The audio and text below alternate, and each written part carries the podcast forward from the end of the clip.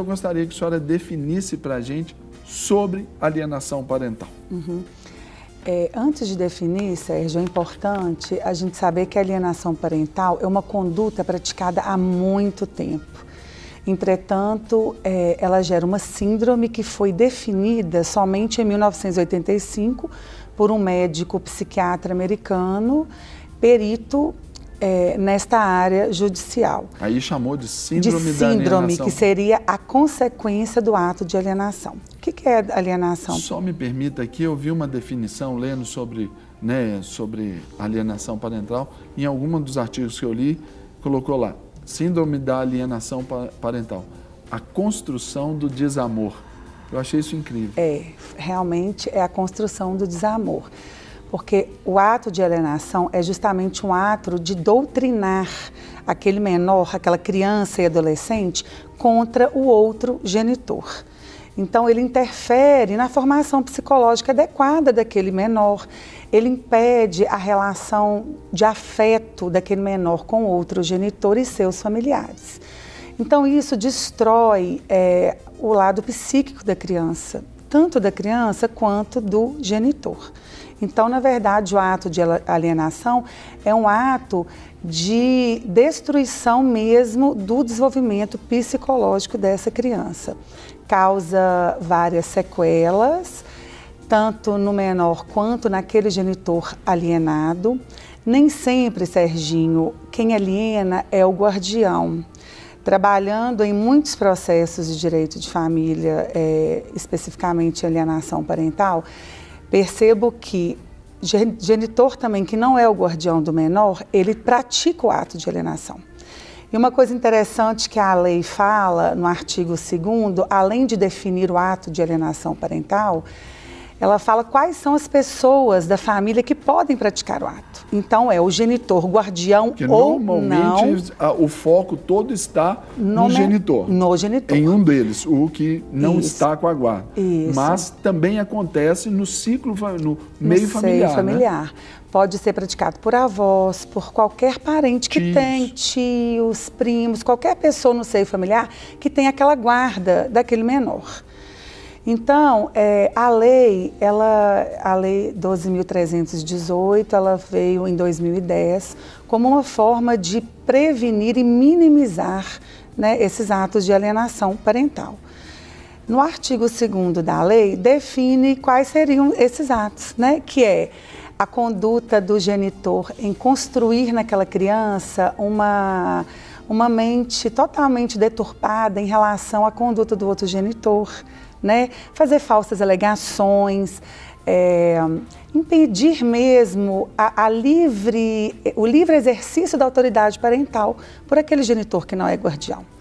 Dificultar o acesso à família, mudar de residências de forma injustificada, é, omitir assuntos importantes do filho para o outro genitor, como problemas de saúde, questões escolares. Então, todos esses são atos que a lei define. Entretanto, eles não são taxativos. Podem ocorrer outras formas né, de que alienação. Aí já é uma maneira bem ampla já de se até estabelecer né, a Isto. E é, o ato de alienação, na verdade, ele viola um direito fundamental da criança, da criança. né? Isso eu ia perguntar agora. Que... que é o direito da criança e quem normalmente é mais penalizado por isso, né? Mais penalizado. É quem paga a conta é a criança. É que paga a né? conta, porque ele vai sofrer ele, um dano psíquico que ele vai carregar para o resto da vida. Talvez ele resolverá só com apoio psiquiátrico e psicológico. Agora, doutora, quais são os motivos, né? ainda que isso vá mais pela área até comportamental, uhum. mas quais são os motivos que levam a essa prática da alienação parental, o pessoal entender isso aí? Tá. A maioria dos motivos são relacionados à vingança, à, à falta de, de conforma, conforma, conformação mesmo com o fim daquela relação. A intenção, Sérgio, é destruir a imagem da outra pessoa para o filho. Então, com essa destruição, que é o ato de alienação da imagem do outro genitor, ele impede que, aquela, que aquele menor tenha um contato saudável com seu pai, que, que exerça um, uma relação, que construa ali uma relação de afeto, que é o que o ECA, que é o Estatuto da Criança e do Adolescente, coloca como direito fundamental da criança, que é o livre acesso a ambos os genitores e à convivência familiar. Isso a gente chama, Sérgio, como um abuso moral, um abuso moral do genitor alienador. Quais são as penalidades previstas em lei uhum. quando isso é de fato já sentenciado, talvez? Ok. O juiz, quando ele, ele percebe que tem indícios de alienação parental, ou quando, ou quando já tem um estudo técnico psicossocial é, da equipe do fórum, ele estabelece o seguinte, as seguintes penalidades. Podem ser cíveis e criminais, apesar da alienação parental não ser considerada crime. Olha, não é. Não. Olha, para mim era crime. Do não é considerada ouvido, crime. É.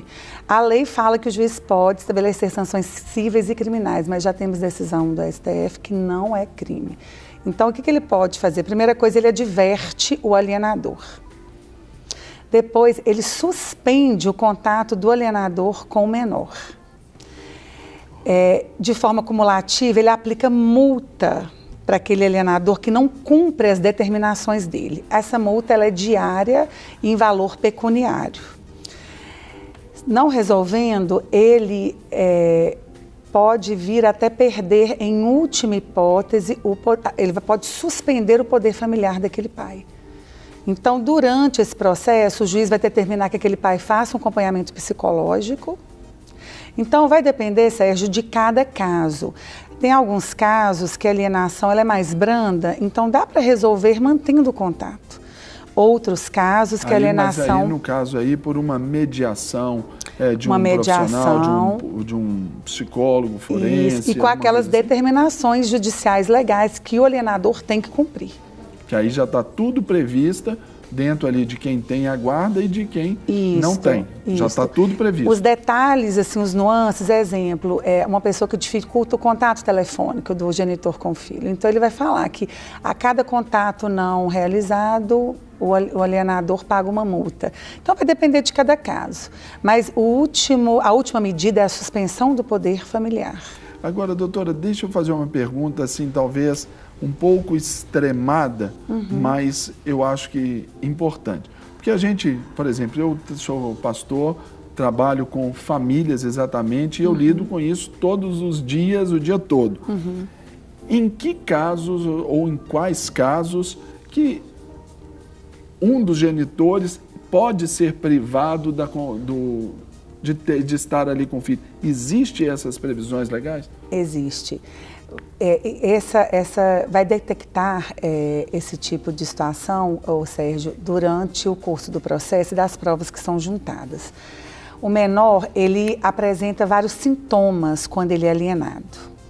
Então, ele repudia o alienador, o, o, o genitor alienado, ele é agressivo, ele pode também é, tentar até suicídio.